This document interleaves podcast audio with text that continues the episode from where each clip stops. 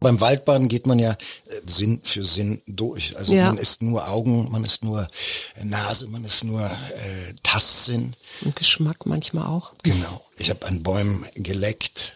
Das war wirklich, also nach vier Stunden im Wald bin ich so glücklich, so all zen rausgegangen. Das war ein ganz anderer Zustand als vorher. Unser physisches Instrument ist ja das Instrument, was uns die sinnlichen Erfahrungen haben lässt, die wiederum etwas mit unserem Bewusstsein machen. Da schließt sich dann halt auch der Kreis auf eine ganz fantastische, entschleunigte und, und tiefgehende Art und Weise. Herzlich willkommen zum Mutmach-Podcast von Funke mit Suse, Paul, und Hajo Schumacher. Heute ist Mutmach Mittwoch mit prominenten Expertinnen und anderen klugen Leuten, die uns ein bisschen schlauer machen. Der Mutmach Podcast auf iTunes, Spotify und überall, wo es Podcasts gibt. Gerne abonnieren, das ist für euch kostenlos, aber für uns ein Kompliment, das wirklich Mut macht. Und jetzt geht's los. Ich habe einmal den Vortrag eines bekannten Astronomen gehört. Er erzählte, dass er Gravitation eigentlich nie wirklich verstanden habe, obwohl er Professor für Astronomie ist. Er berichtete aber auch von einem Moment der Offenbarung. Nachts, in den Anblick der Sterne vertieft, wurde er sich plötzlich bewusst, dass wir nicht auf dem Planeten leben, sondern der Planet sind. Dass wir Materie sind, beseelt von etwas Größerem. Wir sind Sternenstaub, aber auch Teil eines kosmischen Bewusstseins, sagt er. Und insofern sind wir, wenn wir kontemplativ in den Sternenhimmel schauen, das Universum, das sich selbst betrachtet. Subjekt und Objekt zugleich. Ich war so ergriffen von seinem Vortrag, dass ich Tränen in den Augen hatte. Wir sind das Universum, das sich selbst bestaunt. Wow. Hey, Benno Fürmann, ganz herzlichen Dank. Normalerweise liest du fremde Texte, diesmal hast du deinen eigenen gelesen. Ja, Du hast ein Buch geschrieben unter Bäumen, könnte von meiner Frau sein. haben wir schon rausgefunden, dass das ein zentrales Thema ist. Ja? Ihr Ja. seid beide Baumfetischisten. Absolut.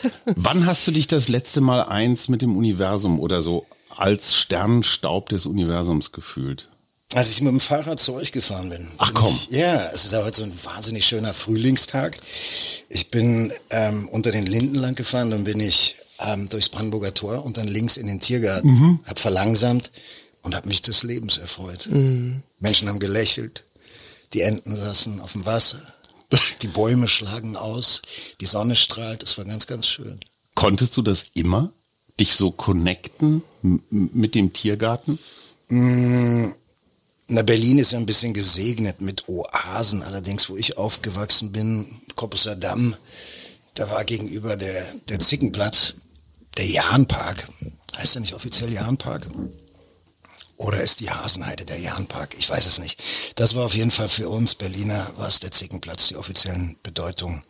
Die sind an uns vorbeigegangen. Das war nicht so geil. Da war halt Hundescheiße. Da waren halt irgendwie ein paar abgeschrammelte Bäume und ein Sandspielplatz, der verdreckt war mit Bierdosen und so weiter. Und ich glaube, meine Mutter war dann ein ganz mm, wichtiger Einfluss. Die ist leider sehr früh verstorben, da war ich sieben, aber die ist ausgiebig gereist, auch mit mir gereist. Sie ist Motorrad gefahren. Die Welt war ihr, ihr Planet, den sie, den sie sehen wollte. Und mich hat sie an der Hand genommen.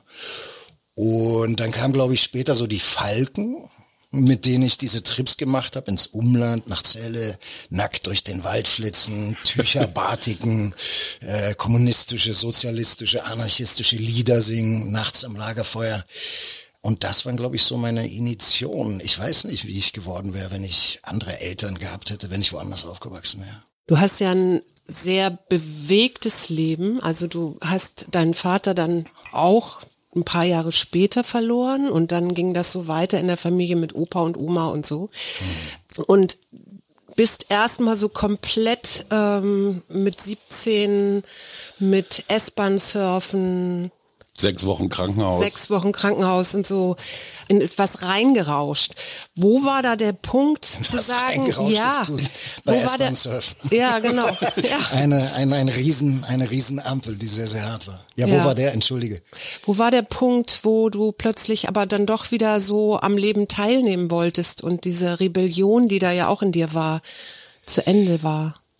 Gute Frage. Ich kann mich erinnern, dass ich, ich weiß noch genau, wo ich, wo wir da waren, da bin ich mit meinem Vater ähm, um den Corpus Adam, um den Kreisverkehr, Corpus Tor, äh, gefahren, dann Gicina Straße Richtung, ähm, Richtung äh, Schöneberg, Richtung 61 und so weiter. Da war ich, habe ich ihm gesagt, ich glaube, ich glaube an Gott. Da war ich so zehn oder so. Mein Vater hat das ein bisschen, hat das ein bisschen verlacht. Als er politisch tickender, rationaler Mensch fand er das äh, eine, eine lustige Idee von einem Zehnjährigen. War, war der 68er dein Vater? Voll. Ja? Oh. Ähm, total.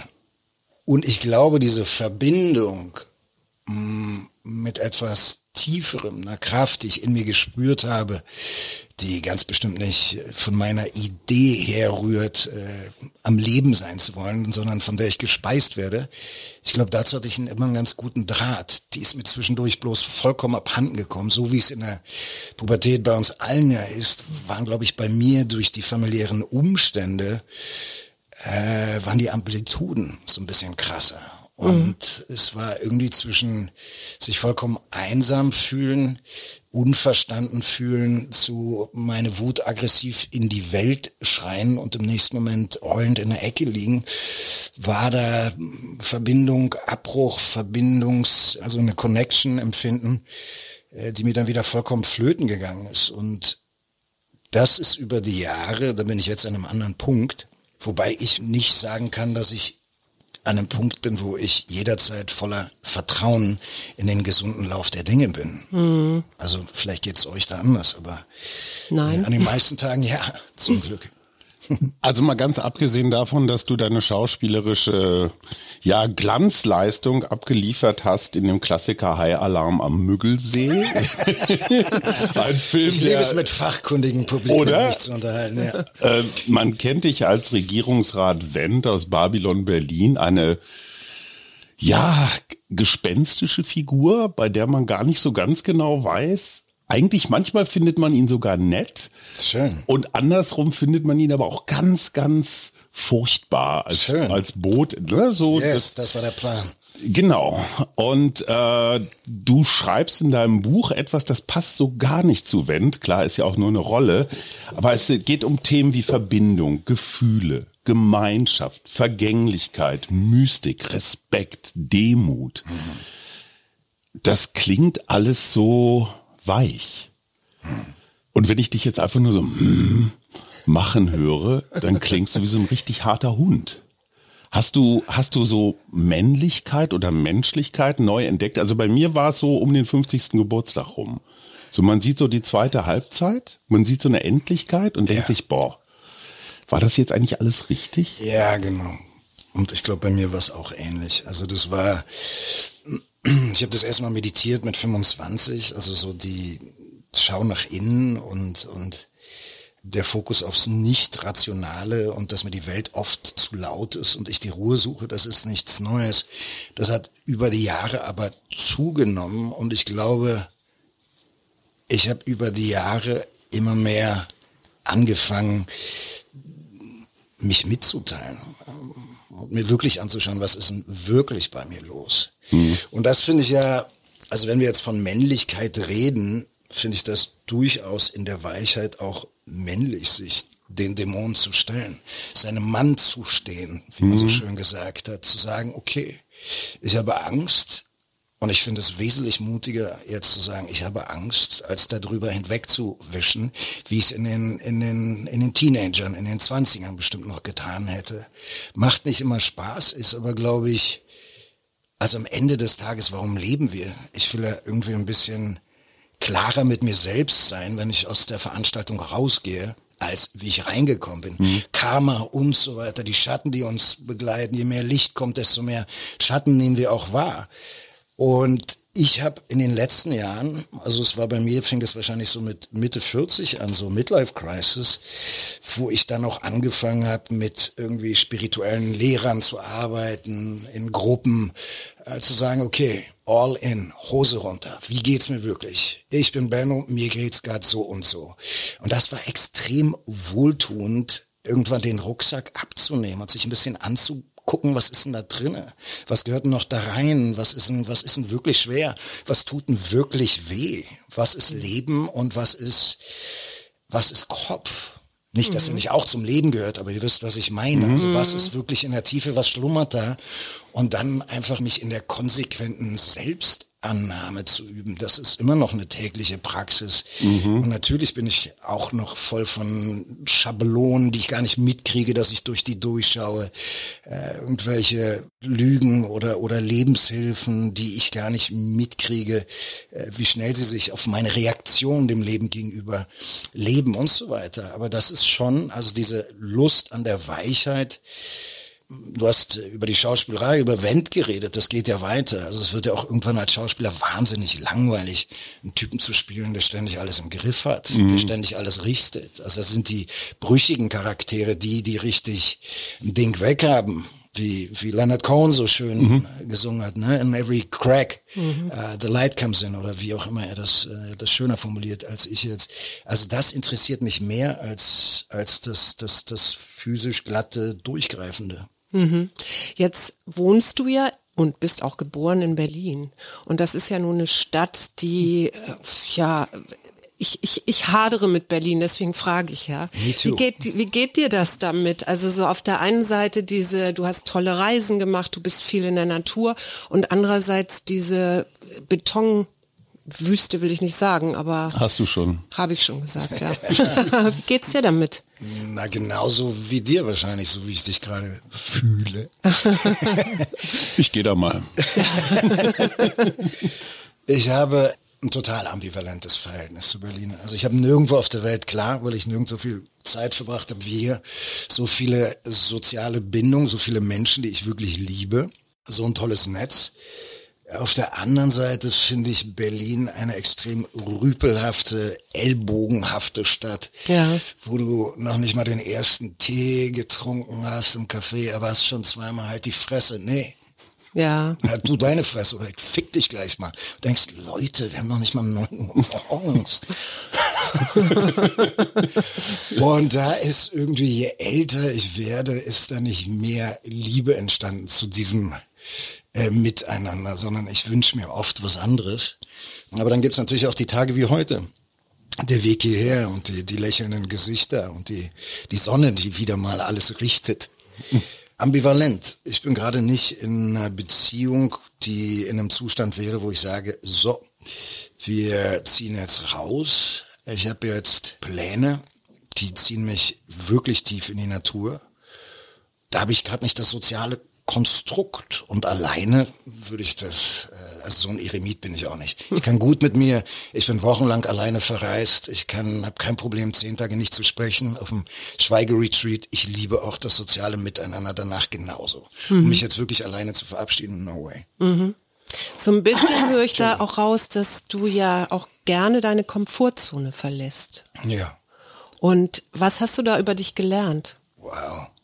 Können wir, wollen wir die nicht zum Schluss machen, die Frage? ist Ja, So, so Okay. was, was ist unterm Strich, was kommt bei raus? Nein, pass Schreib auf. sie mir auf ich, und ich kann, dich. ich lerne jedes Mal, so feinstofflich es ist, Demut und Verbundenheit. Also wenn du alleine auf einen Berg gehst, wenn du alleine, also Bergsteigen würde ich sowieso nie alleine, aber wenn ich jetzt alleine in den Bergen unterwegs bin und Bergwandere oder so, du bist den Elementen ausgesetzt, deine Leidensfähigkeit trifft auf deine Willenskraft, dein, deine Liebe äh, zur Welt trifft auf deine Einsamkeit. Oder vielleicht sollte ich von mir reden, vielleicht ist es ja bei dir ganz anders. Ähm, es ist immer Verbindung und es ist immer eine Demut und ein Verneigen vor etwas, was größer ist als ich, in dem ich stattfinde. Es ist immer eine Öffnung dem Leben, die nicht immer Spaß macht, weil die Elemente können ja auch überfordernd sein. Also ich äh, schreibe in dem Buch ja auch von Momenten, wo ich mit 41 Fieber auf 5.500 Metern durch den Himalaya wanke und mich so weich gefühlt habe, so fragil, so angreifbar, so überhaupt nichts da zu suchen habend, wie wahrscheinlich noch nie in meinem Leben. Die größten Schmerzen, die krassesten zehn Tage waren wahrscheinlich mein erstes Schweigeretreat in Indien. Wir haben uns gerade über Kickboxen unterhalten. Jo, ich habe früher dann Sparring gemacht. Ich habe mich auf der Straße gekloppt. Ich habe mit dem Knie in die Fresse bekommen. Die Nase wurde gebrochen. Ich habe mir Rippen angebrochen. Ich habe den S-Bahn-Unfall. Da hatte ich eine 10 Zentimeter Schädelfraktur. Das Jochbein war gebrochen und so weiter und so fort. Ich wurde vom Stachelrochen mal. Das war auch ein intensiver Schmerz. Oh, die sind link, Die sind ne? so link. Wenn Das dieser Schwanz so hochkommt, ne? Ich habe den Schwanz nicht gesehen. Ja, ich ja, habe nur ja. die Auswirkungen. Ich dachte, ich wäre durch einen Nagel getreten und dann mit jedem Herzschlag, mit jedem Pulsschlag hat der Schmerz sich verdoppelt und so weiter. Also ich kenne die physische Nummer, glaube ich, ganz gut. Aber zehn Tage, wenn du mit deinem Rückgrat und diesen Feuerringen, die sich um deine Wirbelsäule auf. hochtänzeln, alleine bist, das waren schon Momente der extremen Einsamkeit. Und insofern bleibt unterm Strich wahrscheinlich die Demut und das Weitergehen und das äußerste Verbundensein mit mir selber, die Überforderung und irgendwo darunter schlummert immer die, fast immer die Verbindung und zwischendurch geht sie mir vollkommen, kommt sie mir vollkommen abhanden. Ich höre da auch sowas raus wie Vertrauen. Ja, weil das ist ja am Ende des Tages, ich meine, wenn du da im Himalaya mit 41 Grad Fieber torkelst, ist es ja auch, du, du hast es ja auch wieder hinter dich gebracht. Also du bist ja weitergegangen. Du bist ja nicht sitzen geblieben, hast gesagt, so nach mir die Sintflut, ich bleib jetzt hier. Ja, aber sitzen Also- bleiben Aber der- ist im der Himalaya auch irgendwie eine ganz schlechte Lösung. Ja, ich meine ja nur, aber das Überlebenstrieb ist, Mhm. ist, glaube ich, der stärkste Trieb, den wir haben. Dafür machen wir alles. Schau dir die Kriege an, schau dir an zum Thema, bist du hart oder weich, schau dir an, zu was Menschen in der Lage sind, wenn es wirklich hart auf hart kommt. Ja, ja. Das ahnst du ja vorher nicht. Also der Charaktertest, der Charakter zeigt sich erst an, wenn es wirklich hart auf hart kommt. Mhm. Vorher ist, so wie Bruce Lee, auch ein guter Kampfsportsatz übrigens, äh, Martial Arts is the ultimate expression of one's personality. Absolut. absolut. Ja? Und irgendwie kannst du das Leben ja dann auch als Martial Arts begreifen, wenn es so ist. Also jetzt nicht nur im äh, aufs Maulhauen Sinne, sondern in einem ganzheitlichen Sinne. Und insofern ist es da immer, ja, es ist, ist es, ist es die gelebte Verbindung und das Vertrauen, aber auch immer das an die Grenzen kommen. Also im physischen wie im psychischen. Äh, Du sagst ja auch, wenn wir jetzt spirituell sprechen wollen, du sagst ja auch, ich glaube an Gott. Du sagst ja nicht, ich weiß Gott. Das Spannende an deinem Buch und also erstmal grundsätzlich nicht jedes Schauspielerinnenbuch ist ein Erfolg oder ein Gewinn. Das Spannende an deinem Buch finde ich eine ziemlich schonungslose Ehrlichkeit, weil du die klassischen Widersprüche des modernen westlichen Lebens so auf den Punkt bringst. Ja, du saust halt gerne in der Weltgeschichte rum. Du warst eigentlich überall, Südamerika, Afrika, ähm, Asien. Und gleichzeitig weißt du, Atmosphäre ist auch nur so eine Pflaster. kleine Lösung, Pflaster.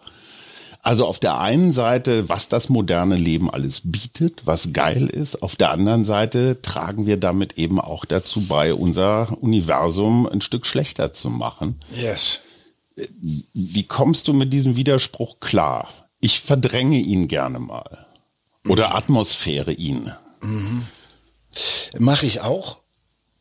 Aber zuerst geht's bei mir mit dem Bezeugen dessen los, dass es in mir einen riesen Widerspruch gibt, dass das Leben jeden Tag komplex ist, dass, dass wir in einer der besten Zeiten aller Zeiten gleichzeitig in einer der furchtbarsten Zeiten aller Zeiten leben, weil dass man drüber nachdenkt, ob es noch okay ist, ein Kind in die Welt zu setzen, weil CO2, dass man drüber nachdenkt, ein fremdes Land zu bereisen, weil CO2, sowas hatten wir ja noch nie.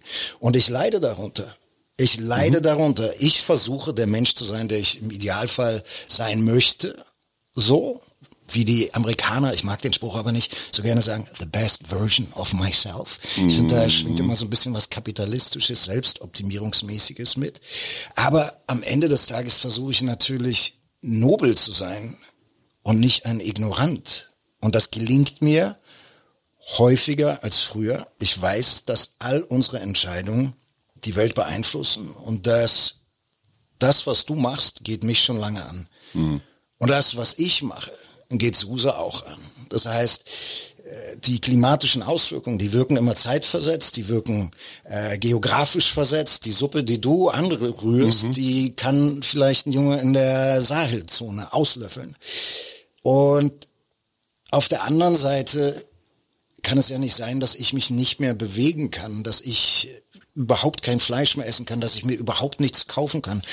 Der, der größte Hebel ist Konsum. Also der kommt noch vor Ernährung und, und Bewegung, also äh, Reisen. Ich versuche mich einzuschränken. Was Ich reise anders als früher. Was macht dein Fleischkonsum? Mein Fleischkonsum ist drastisch runtergefahren. Also rotes Fleisch ist natürlich am schlimmsten, weil da noch Methan dazu kommt. Das hat, glaube ich, die 40-fache Erwärmungsfaktor. Habe ich sehr, sehr eingeschränkt. Esse ich aber noch. Ich esse alles. Aber ich bin mir über die Folgen ganz anders bewusst und manchmal, äh, so wie du, sage ich, jetzt ist mir das und das aber wichtig, weil ich war jetzt so und so lange ein, ein guter Junge und ich kann das jetzt übers, ich kann das von mir selber verantworten, äh, wo da das Level liegt bei jedem Einzelnen von uns, das ist tagtäglich ein Austarieren. Und das ist, glaube ich, das, was ich in meinem Buch schreibe. Es ist komplex. Ich schreibe keinen Ratgeber, sondern ich glaube, dass uns diese Fragen und diese Überforderung von dieser ganzen Komplexität miteinander verbinden. Und in Bezug auf Reisen tut's mir wirklich weh. Und ich weiß, es sind jetzt First World Problems, aber das Maß, in dem ich mich eingeschränkt habe, mein Leben finde ich nicht geiler als vor zehn Jahren, weil ich einfach weniger fliege und ich find's scheiße. Ich mach's aber, weil ich's richtig finde. Und ich möchte dieses Jahr in die Mongolei und ich überlege hin und her. Ich bin dieses Jahr überhaupt noch nicht geflogen. Das letzte, der letzte Flug war letztes Jahr arbeitsbedingt. Im Juni bin ich aus Mauritius wiedergekommen, wo ich äh, zweieinhalb Monate gedreht habe. Davor war ich privat, habe ich zwei Flüge gemacht und mit denen rechne ich auch im Buch ab. Da geht's auch um den Widerspruch, äh, ab wann Ab wann gönne ich mir eine Ausnahme? Ab wann, wenn du zu viele Ausnahmen dir gönnst, verlierst du komplett den Faden. Also so, so navigiere ich durch meine Welt und manchmal schäme ich mich und manchmal denke ich, nee, das habe ich mir jetzt verdient. Und wenn du jetzt im Bergwaldprojekt am Walchensee eine Woche lang sehr eindrucksvolle Bilder im Buch, wie du irgendwelche Bäume durch die Gegend zerrst, also Äste, um, ist das dann so ein Plus auf deinem Karma-Konto, dass du sagst, ich habe jetzt hier mal ein bisschen Bergwald gerettet oder mitgeholfen, jetzt kann ich wieder fliegen? Also es wäre bei mir so. Ich, ich gestehe, ich bin da schlicht. Ich finde jeden gut, der so wie du ehrlich ist mit der ganzen Angelegenheit. Am schlimmsten finde ich Ignoranz. Würdest du, naja, geht schon, ist alles nicht so schlimm. Mm, Es ist ein Tropfen auf den heißen Stein.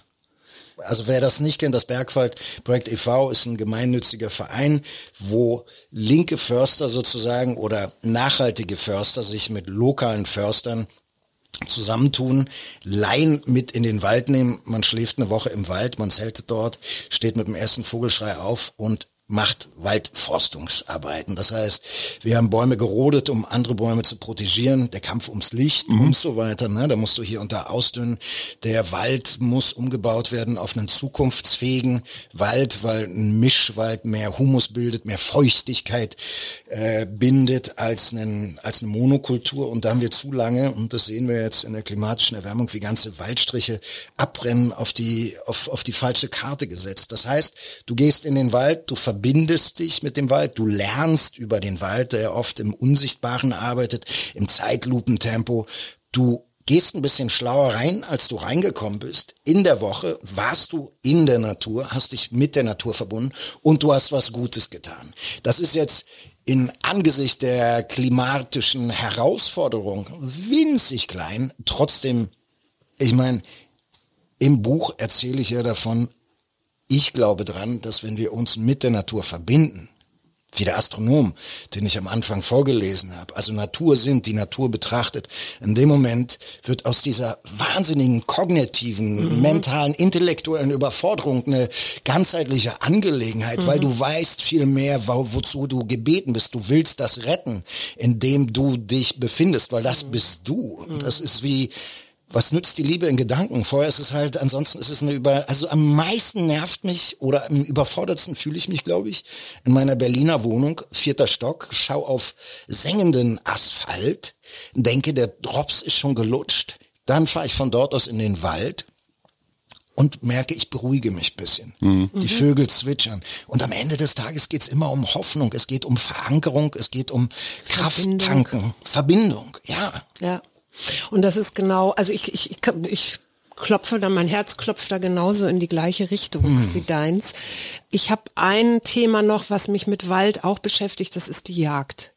Und du hast es schon gemacht. Ich mache das jetzt im April. Ich Ja. werde also auch einen Jäger begleiten, einen nachhaltigen Jäger. Was hat das mit dir gemacht? Also hast du das verstanden? Tiere töten? Tiere töten, ja. Ich habe es verstanden, ja. Und es ist ja ein total zweischneidiges Schwert. Und es hat mich total traurig gemacht, als ich mit einem nachhaltigen Jäger, also mit jemand, der unter ökologischen Gesichtspunkten auf die Jagd geht und den es ankotzt, dass irgendwelche Großgrundbesitzer, das hört sich so geil mittelalterlich an, äh, Gibt's aber. äh, Ja, gibt's. Rehe anfüttern, züchten und so weiter, damit sie dann besser auf der Jagd, wo dann man miteinander Verträge verhandelt, äh, miteinander äh, Gruppierungen ein bisschen homogener entwickelt, äh, damit man dann mehr zum Ballern hat. Das ist natürlich, wir haben zu viel Wild in Deutschland. Das heißt, die natürlichen Feinde fehlen größtenteils. Wenn du einen Wald verjüngen willst, dann musst du die Wildbestände kontrollieren. Das ist leider die traurige Wahrheit. Und die ist traurig insofern, als dass es mir keinen, also als ich auf dem Hochsitz war mit dem Jäger, waren in mir zwei Stimmen. Die eine war, hau ab, haut alle ab, hier lauert der Tod. Und dann war da trotzdem ein archaisches, nee, ich will jetzt, ich will ein Teil sein, wie wir etwas erlegen. Ich esse Fleisch, ich muss auch selber den Abzug ziehen können. Ich muss auch selber das Ding durchziehen können. Das heißt nicht, dass es mir Spaß machen muss. Aber das heißt, ich muss in aller Konsequenz dazu in der Lage sein, es ein Teil davon zu sein. Du musstest für, für die Wendrolle musstest du ein Kaninchen mehrfach abziehen, damit das Ja. bei Babylon Berlin möglichst authentisch aussieht. Du hast dich aber geweigert, dieses Reh aufzubrechen und auszunehmen. Ja, Ich, irgendwie. ich kann das total gut nachvollziehen, weil Hase ist Hase und Reh ist Reh. Ich weiß, das ist total bescheuert, ist aber einfach größer, die Augen gucken dich anders an. so Bambi. Ja, und meine Hasen waren kalt. Die hat die Jägerin einen Tag vorher geschossen, weißt du? Und das, Meine Hasen waren kalt. Das Hasen waren kalt. ein Satz für die Ewigkeit. Und dieses Reh, da, da, da, da, die Augen waren schon, die Seele ist schon weitergezogen, aber der Körper war noch warm. Und du hast gemerkt, wie er langsam kühler wurde. Also ich habe meine Hand auf diesem, auf dem, auf dem Körper des Tieres gelassen und du weißt, die Wärme wird nicht mehr gespeist und so weiter. Das war schon so, das habe ich noch nie ein Tier so kurz nach der Tötung berührt. Also dieser Zwischenzustand zwischen Leben und Tod im Prozess war ich mit meiner Hand auf dem Wesen. Und das hat was mit mir gemacht. Und das schreibe ich auch in dem Buch. Es war dann wirklich, dann haben sich Wolken entladen, Regenbogen, es hat gewittert, also es war fast kitschig. Mystisch. Ja. Ja, ich ähm, kann das nachvollziehen, weil ich mal auf einem Workshop war, wo das auch Teil tatsächlich des Workshops war. Also so ein Tier äh, dabei zu sein, wie so ein Tier getötet wird und es dann aufgebrochen wird und ähm, auch verarbeitet wird. Und das, was es mit mir gemacht hat, war eben auch dieses Gefühl von totaler Demut, weil ja, da ist ein Leben zu Ende und es dient aber andererseits wieder, dass ich leben kann, also weil Genau. ich ja esse. Und das, ich weiß, dass mich das damals sehr, sehr berührt hat, weil das ja auch, äh, plötzlich sieht man da noch das Herz, das noch so zuckt und es ist noch warm und es ist Was war das für ein Tier Blut. in deinem Fall? Eine Ziege. Ist Aber es ist eine auch Natur. Ich meine, Ja, ja. große Ja. fressen kleine. Du, unsere Vorfahren hätten nicht überlebt, wenn sie nicht das Fell von Tieren um sich getragen hätten. Es Absolut. Geht auch hier, glaube ich, das ist so komplex. Willst du Tiere töten oder nicht? Ähm, ist es in der modernen Welt noch, äh, muss das noch sein? Und auch da ist es, glaube ich, gibt es nicht nur eine Antwort. Aber das, was ich, was ich schön fand und was ich so mitgenommen habe, ist, ähm, wenn ich esse, dass ich mir immer so für eine Sekunde vielleicht auch manchmal nur Hm. äh, nochmal so Danke sage innerlich. Danke, dass du gelebt hast und dass du mir jetzt ermöglicht, dass ich noch Dass du davon lebst. leben kann oder dass Hm. ich davon lebe. Ja, genau. Sag mal, aber wart ihr da, ihr, ihr saßt im Kreis und jemand hat der Ziege den Hals Wir waren beim, Kehle- wir waren mit einem ähm, Schlachter unterwegs, der sowas macht und dann, genau, und dann wurden wir da so rangeführt. Ich kann da mal etwas präziser werden, wenn das nicht zu privat wird. Es war tatsächlich ein, ich sag mal im weitesten Sinne Tantra-Workshop, in dem ging es um die dunkle Seite. Also um all das, was, naja, so im Schatten liegt, worüber man vielleicht nicht so gerne redet. Oder nicht nachdenkt. Oder nicht nachdenkt. Und der Tod, das Töten, ist natürlich so ein Riesenschatten. Ne? Verdrängen wir ja das ganze Leben lang. Und dann einfach ganz bewusst Zeuge zu sein, wie dieser Schlachter, der ein Profi war. Also von dem wusste man, er macht das so schnell und so klar wie möglich. Und trotzdem siehst du ein Lebewesen zucken. Also so wie du das warme Reh noch gespürt Ja, hast. ja. Und das ist was anderes, als wenn du so ein verpacktes Kotelett in der Kühlung vom Supermarkt Total. hast. Ja. Und das, was Suse sagt, hat das mit mir auch gemacht. Einfach so Respekt. So ein Verneigen. Ja, ja. Ich, ich habe jetzt gerade in Erinnerung, dass ich gestern zwei Stücke Salami relativ gedankenlos um Mitternacht in mich reingestopft habe, als ich habe gerade ein schlechtes Gewissen. Aber gut. Bei mir war es vorgestern die Entenlust. Ich bin bei dir. Im Dunkel der Nacht. Man kann sich nur immer wieder vergewissern oder so zurückholen. Das finde ich an deinem Buch auch ganz, ganz interessant, weil du ja auch sagst, es ist ein permanenter Kampf. Ne? Du bist ja. nie fertig. Man möchte ja so gern mal ein durchgehend ein guter Mensch sein, scheitert aber leider immer wieder an sich selbst. Ja, weil es alles ist so durchsetzt. Ich meine, wir leben nun mal, wenn du nicht in der Höhle im Himalaya vor dich hin meditierst, Was ich auch keinen Entwurf finde. Bislang noch nicht, wobei regelmäßig bei der Überforderung äh, mit der Welt dieser Gedanken, also ich habe diesen Gedanken regelmäßig, mich irgendwann mal in ein Kloster zurückzuziehen. Aber den habe ich auch schon seit 30 Jahren, bisher habe ich es nicht gemacht. Ist auch so wie Hermann Hesse, der mal von den Selbstmördern, die das wirklich als Lebensentwurf äh, planen und denen, die sich diese Hintertür äh, offen halten. So ist es bei mir mit dem Kloster. Wenn gar nichts mehr geht, dann kann ich immer noch meine Restgeldbestände im Kloster stiften und mich zurückziehen und bin dann irgendwann der, der alte Mann in der Kutte. Aber solange wir nicht so leben, geht das ja gar nicht anders, als dass wir Emissionen kreieren. Bislang. Nicht wahr? Ich meine, du googelst etwas, äh, du kaufst etwas, ähm, du bewegst dich und Du es- atmest. Du atmest, du setzt Kinder in die Welt, es führt kein Weg dran vorbei.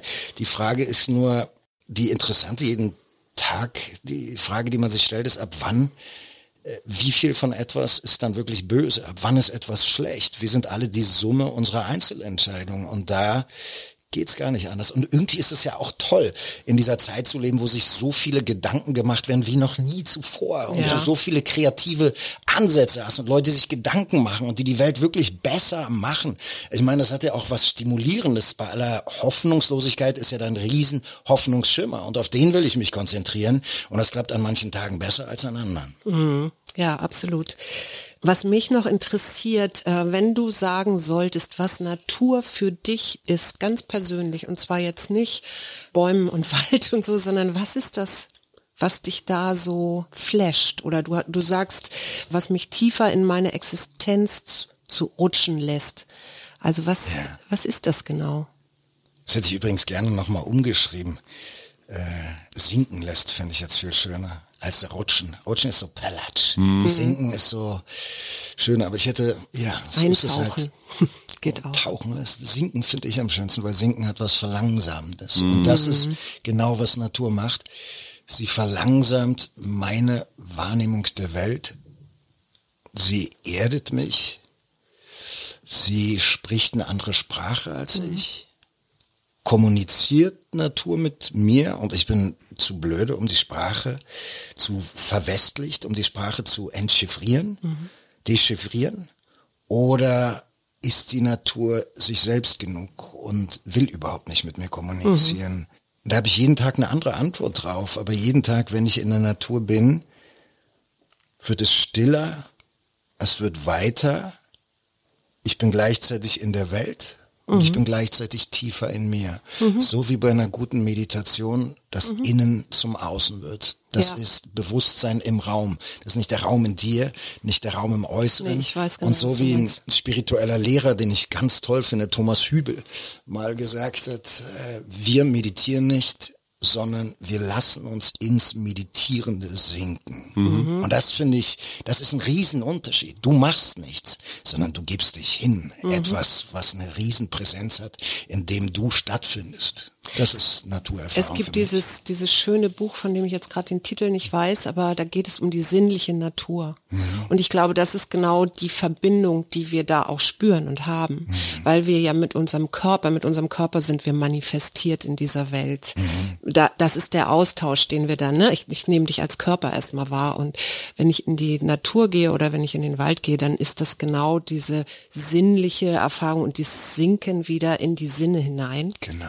Und äh, eine meiner Lieblingsübungen, die du auch im Buch hast mit dem Waldbaden, das ist wirklich tatsächlich den, wenn du den Sehsinn wegnimmst und das länger machst ja. und dich führen lässt, also so dass du gar nicht die Idee kriegst, was das jetzt sein könnte und dich dann wirklich immer mehr in deine Sinne reinbegibst, dann bist du letztendlich, oder so erlebe ich das, in der Verbindung mit mir, aber eben auch mit der Natur, weil ja. dann diese Kategorien, die wir fürs Denken brauchen oder um uns in der Welt zurechtzufinden, irgendwann keine Rolle mehr spielen. Ja, du bist ursprünglicher verbundener es ist, es ist eine, eine andere, wachere Präsenz. Ja, genau. Also beim Waldbaden geht man ja, äh, den Hörern erkläre ich das, die muss es ja nicht erklären, man geht Sinn für Sinn durch. Also ja. man ist nur Augen, man ist nur Nase, man ist nur äh, Tastsinn.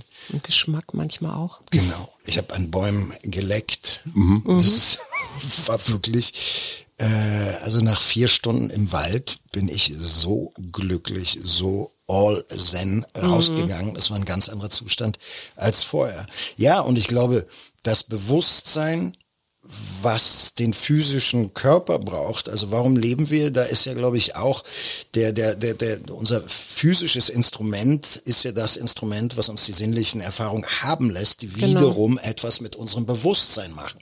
Da ja. schließt sich dann halt auch der Kreis auf eine ganz fantastische, entschleunigte und, und tiefgehende Art und Weise. Hm. Also bevor ihr mir hier wegschwebt, äh, muss ich das mal sinken. sinken, genau, muss ich das mal wieder ein bisschen erden. Zuerst mal frage ich mich, was wohl so eine Ameise an der Baumrinde gedacht hat, wenn auf einmal die Zunge von Benno Fürmann so direkt neben ihr aufplatscht. Es wird dunkel, es wird groß und nass. Aua, Peter!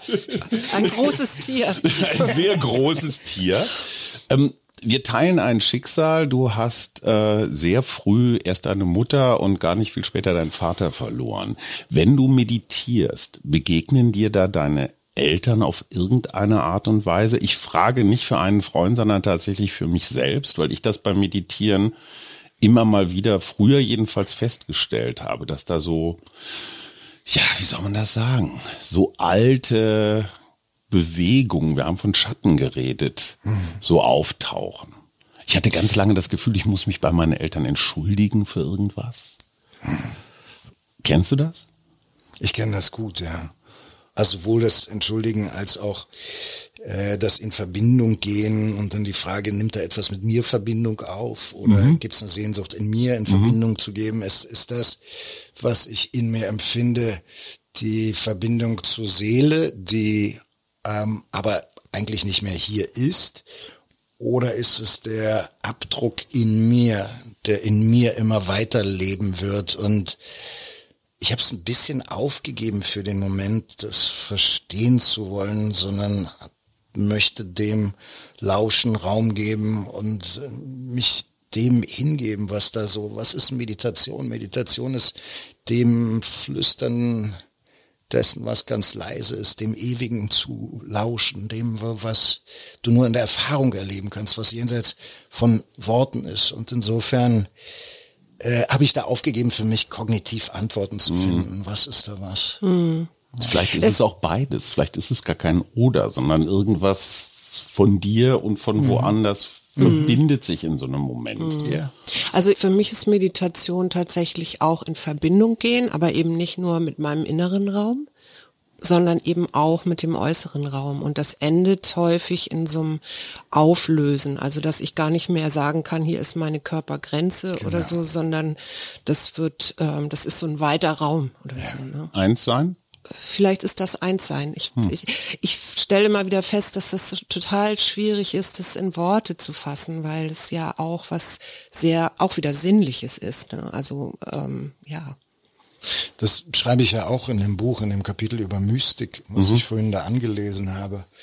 Das, das Göttliche, das auch wenn man jetzt nicht an Gott glaubt, aber das, was größer ist als wir, das, was man nicht benennen kann, ähm, die Textur der Welt nicht zum Objekt deines Verstandes machen kannst. Also du kannst nicht etwas denken, in dem du selber stattfindest. Kannst den Zauber nicht denken, in dem du selber stattfindest. Und insofern ist es auch da für mich ein Verneigen und eine Demut und Lauschen eher als, was passiert denn hier eigentlich gerade? Mhm. Du, du schreibst ja auch, dass du mehr Fragen hast als Antworten. Ne? Moment, ganz kurz, ich habe die Zahlen aufgeschrieben. 357 Fragezeichen sind im Buch. Das steht aber im Buch. Ne? Ja, und 158 Ausrufezeichen. Ja. Also mehr, deutlich mehr Fragen als, als Antworten. Hast du trotzdem Antworten gefunden, wie wir, ich weiß nicht, dass die Welt, das Leben hier retten können oder die Natur retten können? Ich glaube, die Frage, wie das alles gehen soll im Großen, lässt sich nur im Kleinen beantworten. Mhm. Dadurch, dass wir Verantwortung übernehmen für unsere Entscheidungen. Und mit Entscheidung meine ich Konsum, Essen, Verkehr, alles. Ne? Und dass wir aber auch Verantwortung übernehmen und ein aktiver Teil sind eines demokratischen Körpers, einer äh, mündige Bürger einer Welt, wo es nicht die und uns gibt, sondern das sind ja wir. Mhm. Also um beim Bild der Meditation zu bleiben, mhm. finde ich, ist ein Riesenfehler, äh, Demokratien so zu leben, die da oben, wir da unten oder ich da oben, die da unten, die anderen sind sowieso immer die Blöden. Also das, das Opfernarrativ. Genau. Und genau, das Opfernarrativ, aber auch das, genau, es, es ähm, hat uns Corona auch, finde ich, ganz schön gezeigt, diese sogenannte Spaltung der Gesellschaft. Vielleicht kam ja nicht durch Corona, sondern das ist ja etwas, was in uns die ganze Zeit ist. Die mhm. da, wir hier, es geht ja auch gar nicht anders. Ich meine, du hast einen Bison getötet und äh, du ernährst zuerst deine Familie. Mhm. Das wird jeder machen. Ich schütze zuerst meine Tochter, weil mhm. zum Kollegen von gegenüber habe ich keinen Bezug. Insofern ist das ein Stück weit natürlich, aber hier auch Bewusstsein reinzubringen und mitzukriegen, warte mal, wir sind Teil einer partizipativen Demokratie. Ähm, was heißt denn Demokratie in mir? Inwieweit bin ich in mir wirklich demokratisch, in mir wirklich in der Lage, Stimmen aushalten zu können, die anders sind, die ich nicht mag an mir selber. Das gleiche kriegst du im Außen die ganze Zeit wiedergespiegelt. Und da geht's, glaube ich, auch äh, um eine Komplexität, die man erstmal bezeugt, weil es ist nie einfach. Die anderen, das kann nicht sein, dass alle anderen die Blöden sind und ich der einzige Schlaumeier. und da sozusagen mit Bescheidenheit, aber auch mit irgendwie mit einer Ethik. Also es kann jetzt auch nicht sein, dass wenn alle anderen äh, menschenverachtende Thesen in Wort und Tat leben, dass du sagst, naja, das, die Welt ist halt so. Nee, irgendwann musst du sagen, nein.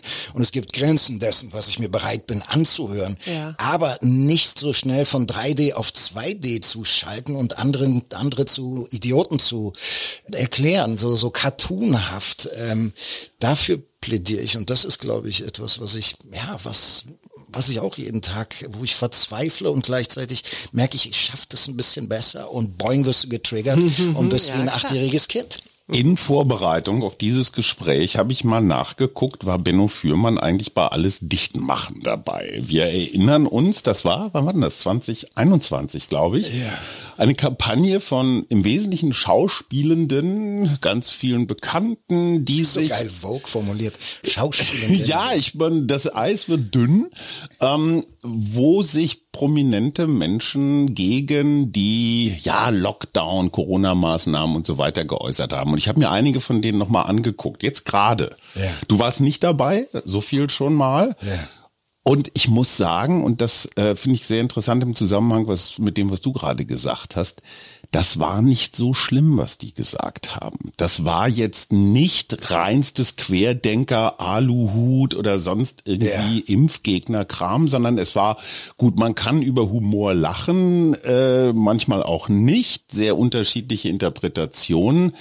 Aber wenn ich mir heute angucke, mit welcher Vehemenz auch wir, auch in diesem Podcast damals gesagt haben, ey, die liefern jetzt Munition für die Rechten und so, das war schon ganz schön gnadenlos. Wir ja. haben uns mit diesen ja auch sehr unterschiedlichen Aussagen nicht so richtig auseinandergesetzt. Beziehungsweise wir waren in so einem Tunnel, in diesem Polarisierungstunnel. Aber freut mich total zu hören. Also, dass ihr euch mit dem Podcast auch wachst, verändert und jetzt am anderen Punkt seid als damals. Ist doch, ist doch geil. Ja, aber die Frage Wir ist, waren alle total überfordert zu dieser Zeit. Definitiv. Ja, klar. Und ich meine, Was selbst ist die Frage? Selbst die Wissenschaftler sagen ja inzwischen, okay, das war vielleicht ein bisschen sehr So. hart, diese Maßnahme. Und ne? inzwischen weißt du, dass die Schweden im Großen und Ganzen mit ihrer relativ liberalen Corona-Politik, also die haben ja alles aufgelassen und Veranstaltungen und so weiter, jetzt auch keine signifikant schlechtere, auch keine signifikant bessere Bilanz Die hatten aber haben. zwischendurch eine sehr hohe Sterblichkeit. Ja? Ja. Aber ich merke gerade, wie ich, wie ich mich so freue. Der Frühling ist da nicht bitte wieder keine Corona-Diskussion. Bitte nicht, bitte Okay, wir, wir- wir beenden wir das. cutten Ich, das hier. Ich, ich wollte dich einfach nur bestätigen in diesem permanenten Reflektieren. Also es ist nie irgendwas fertig. Genau. Macht dir diese Ampelregierung Mut? Ich freue mich total. Ich finde ich find super, was Habeck und Baerbock machen. Ähm, bei der FDP Klimabremsigkeit nervt es mich kolossal. Auf der anderen Seite, wenn wir jetzt den Verbrennungsmotor nehmen, ähm, und E-Fuels, sagt ja die eine Seite, die wird es nie in dem Maße geben, das wird immer zu teuer sein. Und die andere Seite sagt, hm, bevor man sagt, gar kein Verbrennungsmotor, wer weiß was, wo wir in zehn Jahren wissenschaftlich stehen. Also auch da bin ich nicht einer äh, klaren Meinung, weil auch hier ist es wissenschaftlich, ich bin nicht auf, ich bin kein Wissenschaftler, ich habe die ganzen Fakten nicht. Und wenn mich eins nervt an der modernen Welt, oder wahrscheinlich war das immer so, dass irgendwie wie Deutschland spielt und jeder ist auf einmal Nationaltrainer und weiß, wie am besten aufzustellen. Und so ist es ja auch. Jeder kennt sich auf einmal mit dem Verbrennungsmotor Ja. und mit Omikron Ja. und was zu tun ist und das ist ja Und, alles und, und Quatsch. Wasserstofftechnologie sind wir Genau. jetzt auch ganz weit vorne. So, und insofern ist es auch hier so ein Wow, ich übe mich in Bescheidenheit. Gleichzeitig, wenn wir uns alle permanent in Bescheidenheit üben, wird an uns vorbei regiert. Ne? Also auch da ist es total komplex zu sagen, wo ist denn der Punkt, wo ich sage, nee, dafür stehe ich ein, das glaube ich, dem vertraue ich, das entspricht meinem Wissen und äh, meiner ethischen Ausrichtung. Was macht dir Mut? Was macht mir Mut? Mein Kind, Hm, die Du hast Sonne. eine Tochter, ne? Ich habe eine Die Tochter, die ist 20 Jahre alt und die ist der Kracher. Und studiert gerade. Die studiert gerade, genau. Mein Umfeld, also ich glaube, mir ist es wichtiger denn je, mir ist Kontakt wichtiger denn je. Und wenn es mir nicht gut geht, glaube ich, bin ich da, habe ich von den Frauen in meinem Leben gelernt, die ja emotional sich ganz anders mitteilen als der klassische Mann hier und da. Also da bin ich, glaube ich, weicher und äh, weiblicher geworden über die Jahre und trage die Früchte, weil Also Weiblichkeit macht dir Mut.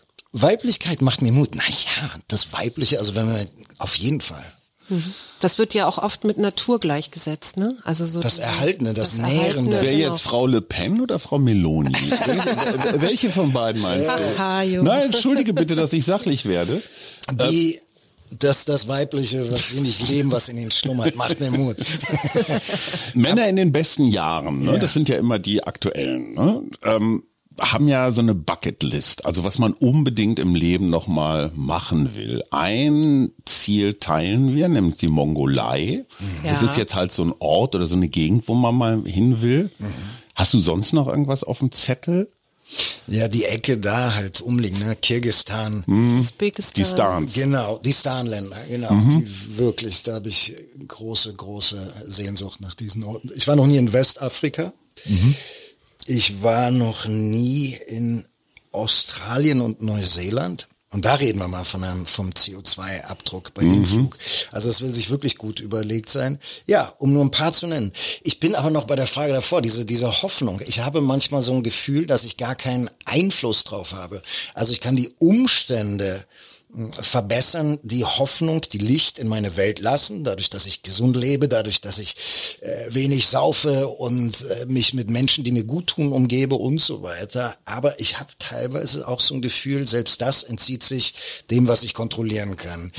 Also wann ich gute, wann ich schlechte Laune habe, das wirkt oft wahnsinnig willkürlich, wie man tanzt zwischen den Polen und ich kann meditieren, wie ich will.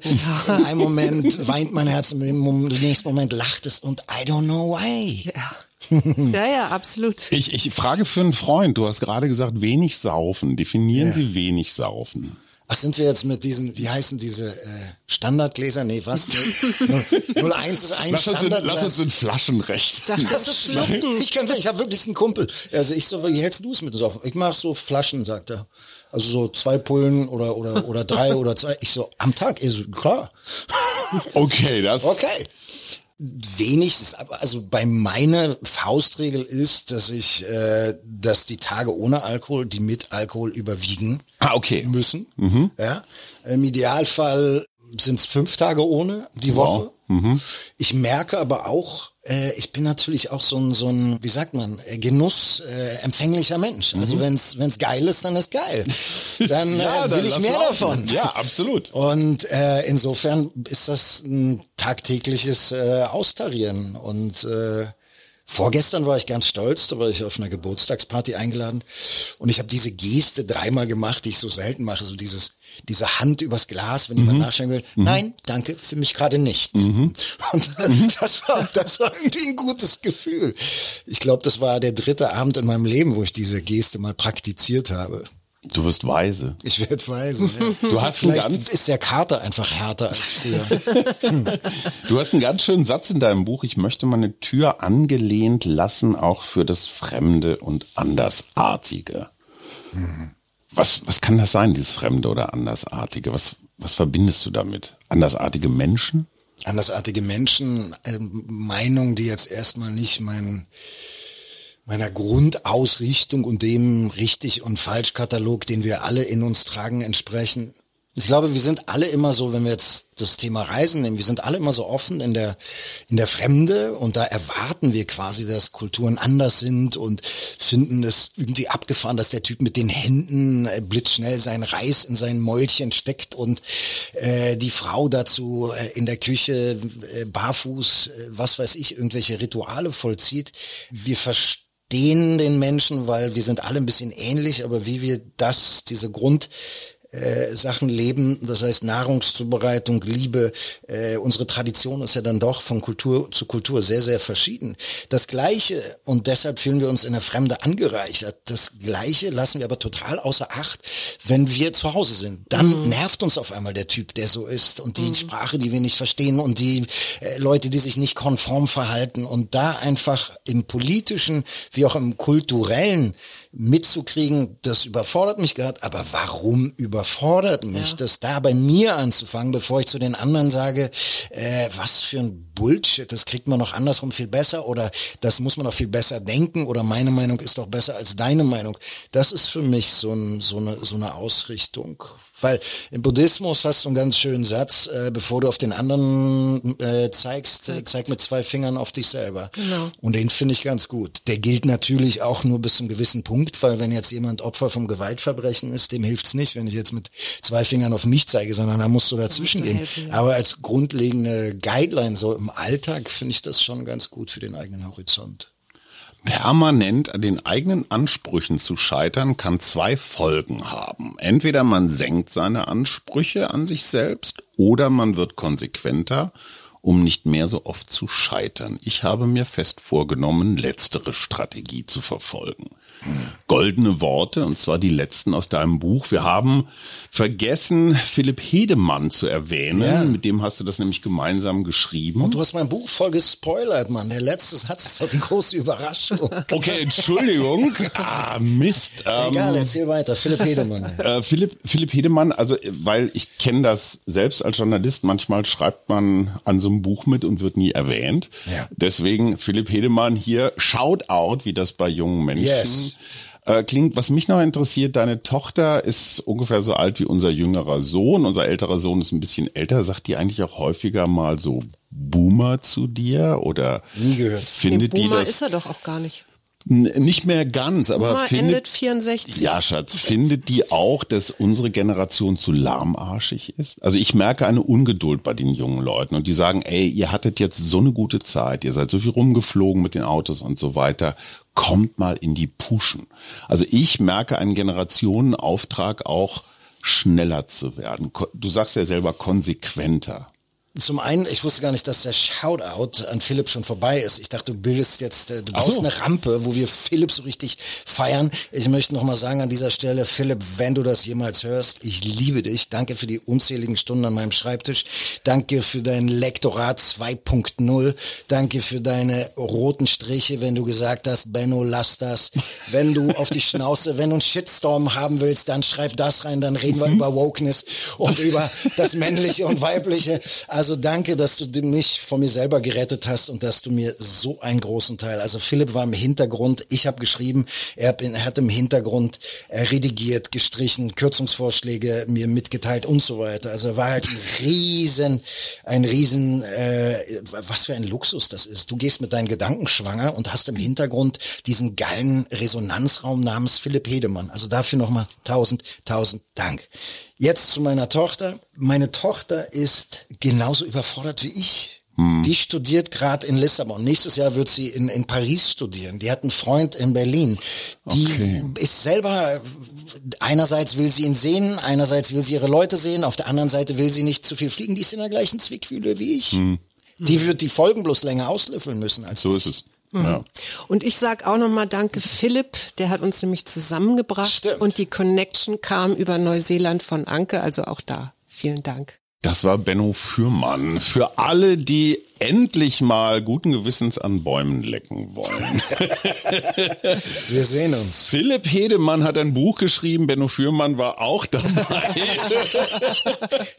Unter Bäumen, die Natur, mein Leben und der ganze Rest. Ganz herzlichen Dank, Benno Fürmann. Ich Ja, danke, danke, euch. dass du da warst. Das hat Spaß gemacht. Das war der Mutmach-Podcast von Funke. Jeden Montag, Mittwoch, Freitag ganz frisch. Unterstützt uns bei steady.fm, folgt uns auf Instagram oder hinterlasst gerne eine nette Bewertung. Wir hören uns.